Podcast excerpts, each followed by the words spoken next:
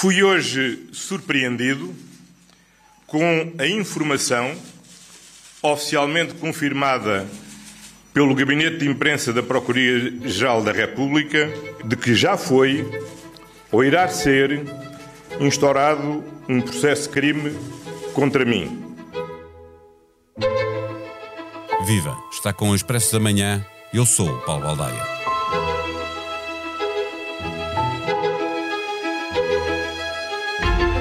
No início da semana, o Presidente da República parecia irremediavelmente perdido no meio da política à portuguesa. Muito criticado pela conversa com o representante da autoridade palestiniana em Lisboa, envolvido num caso de alegadas cunhas por causa de uma questão de saúde, vítima de uma pequena provocação de António Costa e João Galamba no debate do orçamento. A meio da semana é com ele, só com ele, que o país conta para desatar este nó górdio da política portuguesa que deu assim um exemplo de grande volatilidade. Nada é garantido.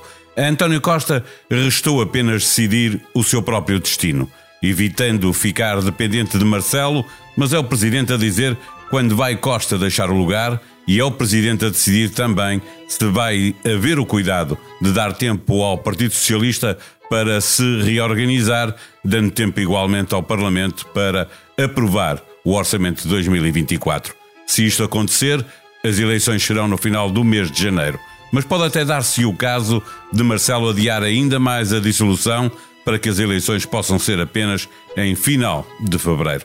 Na segunda-feira, nem Marcelo sonharia que teria a agenda política tão dependente da sua vontade.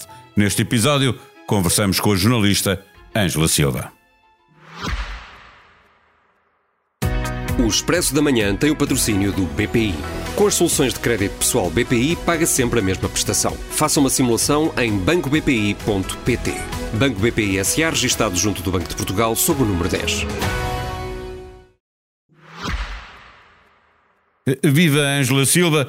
Marcelo parecia fragilizado politicamente nos últimos dias e de repente tem o país inteiro à espera de saber o que vai ele decidir. O que ele foi dizendo nesta legislatura permite antecipar uh, o caminho?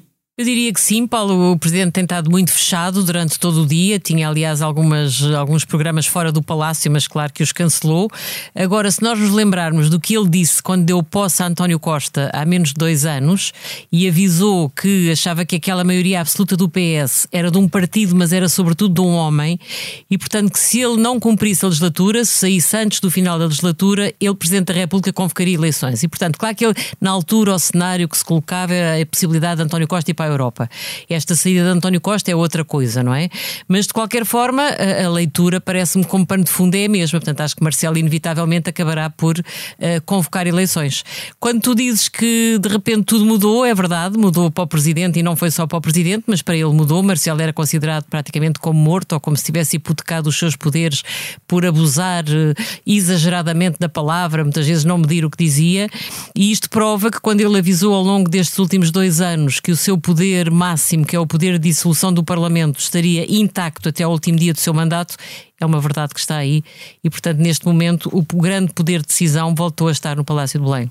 O facto de estarmos em plena discussão do orçamento eh, eh, poderá fazer com que ele queira criar aqui um, um compasso de espera ou, ou nem isso o poderá demover de avançar rapidamente? Eu penso que é o que faz mais sentido, até porque repara, não é só por causa do orçamento que Marcelo precisa dar algum tempo. O Partido Socialista, com a saída de António Costa, vai ter, o PS tinha um congresso previsto para março, provavelmente vai ter que antecipar esses calendários e, portanto, vão ter que pensar quem é o sucessor e quem é o candidato candidato a primeiro-ministro, até porque António Costa deixou claro que não se irá recandidatar.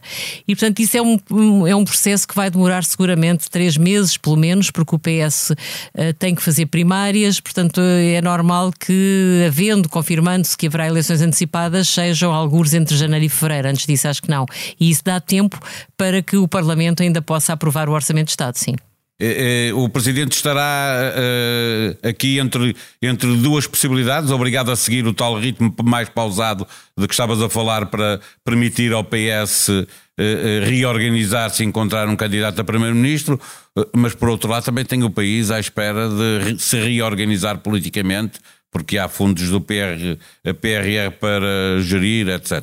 Sim, Paulo, é, é, evidente que haver eleições nesta altura não é, o que, não, não é aquilo com que Marcelo sonhava, nem é aquilo que o país precisava. Repara, temos tantos processos pendentes, não é? Tens o processo da venda da TAP que vai continuar pendurado, tens o processo de definição de, de, do local para o novo aeroporto de Lisboa que vai continuar em suspenso, tens a saúde a arrebentar pelas costuras, tens problemas na educação, tens problemas. Quer dizer, tens problemas em, em quase tudo, não é? Tirando as contas certas, que é a grande herança que António Costa vai deixar.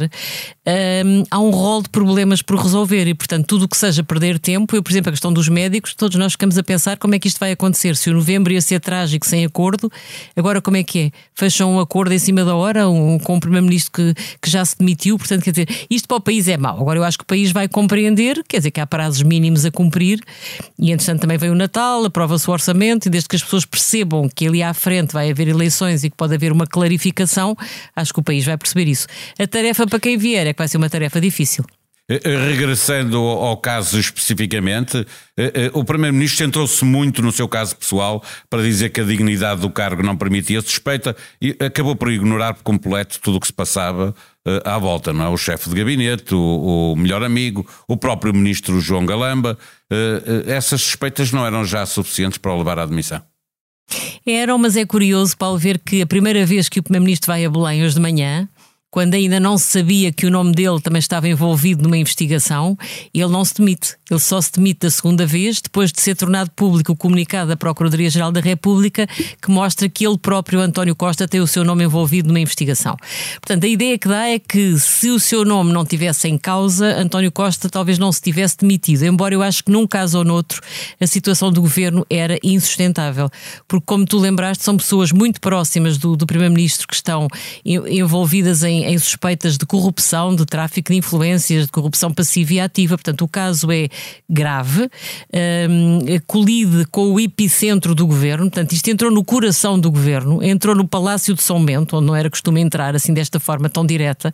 E, portanto, António Costa não tinha condições para continuar a governar normalmente o país. Portanto, olha, num certo sentido, eu acho que acabou por ser, se calhar, um alívio para ele ter a oportunidade para sair já hoje e não ter que continuar a gerir uma circunstância que era muito penosa e muito desgastante do ponto de vista político, porque o caso tem uma gravidade óbvia.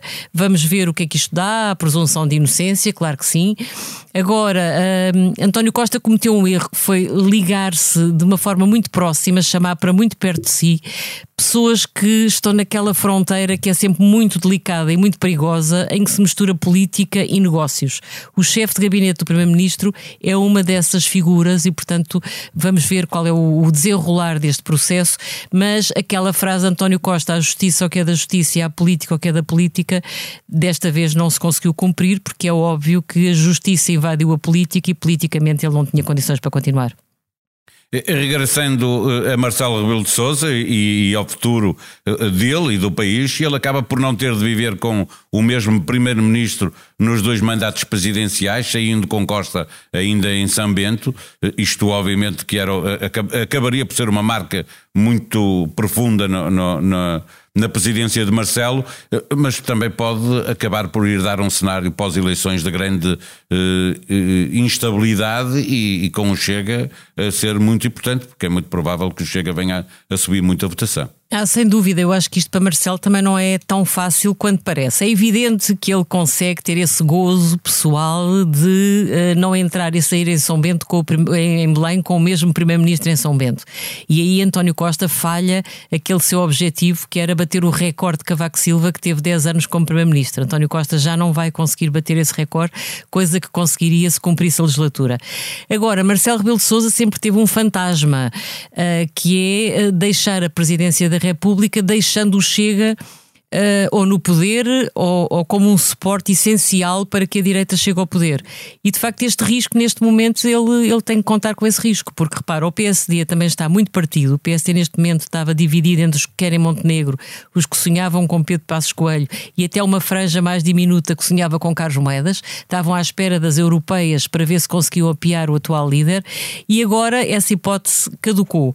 Portanto, agora das duas, uma, ou o PSD se consegue. Mas unir... não vai tocar a reunir o PSD com, com o poder aqui tão perto? Não, é não o que resta. É o que lhe resta fazer, tens razão. O que o PSD tem que fazer nesta altura é tocar a reunir, se conseguir, porque só tocando a reunir é que pode ganhar as eleições e tentar debilitar o que ainda for possível debilitar o partido de André Ventura. Agora, o, o, o Chega está com, sei lá, com 12, 15% nas sondagens, portanto, mesmo que o PSD consiga recuperar alguma, algum desse eleitorado, é evidente que o Chega pode ter um papel preponderante para que a direita possa ser governo, um, caso ganhe as, as legislativas antecipadas. E, portanto, isso para Marcelo também é uma dor de cabeça. Agora, eu acho que entre uma coisa e outra, quer dizer, entre ficar refém de um, de um governo sem António Costa, imagina que ele aceitava não convocar eleições e que o PS indicava outra pessoa para, para ocupar o cargo de Primeiro-Ministro. Acho que Marcelo de Sousa saía fragilizadíssimo e a direita nunca lhe iria perdoar. O próprio PS também provavelmente não, não aceitaria, e, e é a última pergunta para fecharmos a nossa conversa, exatamente olhando para o, o, o Partido Socialista e a guerra que se adivinha, porque não é apenas escolher eh, um líder para ir a eleições. Eh, o partido vai se dividir muito porque já vinha a corrida eh, para o lugar de, de António Costa já vinha a acontecer há muito tempo, não é? Sim, há grandes divisões no PS nesta altura. São não só divisões que têm a ver com lutas de poder, mas mesmo algumas ideológicas. Há uma ala mais à direita e uma ala mais à esquerda, protagonizada por Pedro Nuno Santos. Pedro Nuno Santos, eu acho que está obrigado a avançar para se candidatar à liderança, embora este também não é o momento que mais lhe convém. Ele estava a começar um processo de assunção dessas suas ambições para ser líder do partido. Tinha, aliás, um espaço agora de comentário na SIC, que vai ter que interromper, e, portanto, eh, ele sabe que não vai candidatar-se à liderança do PS para disputar legislativas num momento fácil para o Partido Socialista, Paulo, porque repara, depois da saída de. Mas ele pode perder e continuar líder, não é? Pode, ele é novo, pode ficar na oposição, e, aliás, repara, se tu tiveres o PSD no governo apoiado pelo Chega bom, não sabemos se essa solução vai ser tão estável e tão durável quanto a direita precisava que fosse. Porque pelo que estamos a ver nos Açores, onde a coligação do PST com o Chega está, está sempre eh, em crise e, e sempre a tremer, portanto, não, não temos a certeza que uma solução de direita seja suficientemente estável para que Pedro Nuno Santos tenha que fazer uma longa travessia do deserto. Pode ser que ele, aguentando-se na oposição, tenha a sua oportunidade mais à frente. Para uma outra conversa sobre o tema, é com mais tempo para ouvir uma conversa de 30 minutos, o podcast Comissão Política. Fala dos dias que julgamos que até vão ser calmos e nos podemos dedicar a pendências, mas em que de repente há um vendaval que vira tudo. Foi assim esta terça-feira, com o ritmo político a mudar, acelerar e acabar por virar com a demissão do Primeiro-Ministro. Com a realidade ainda em alto movimento, a Comissão Política reuniu para uma sessão especial com moderação de Eunice Lourenço e os comentários de David Inês, Vitor Matos e Liliana Valente. E como as conversas são como as cerejas, atrás de uma vem outra, antes pelo contrário, com Daniel Oliveira e Francisco Mendes da Silva, ficará disponível durante o dia. Claro está, para falar desta crise política. Comente os podcasts da SIC e do Expresso na aplicação que tem no seu telemóvel, ajude-nos a fazer melhor o que fazemos para si. A sonoplastia deste episódio foi de João Luís Amorim. Voltamos amanhã. Até lá. Tenham bom dia.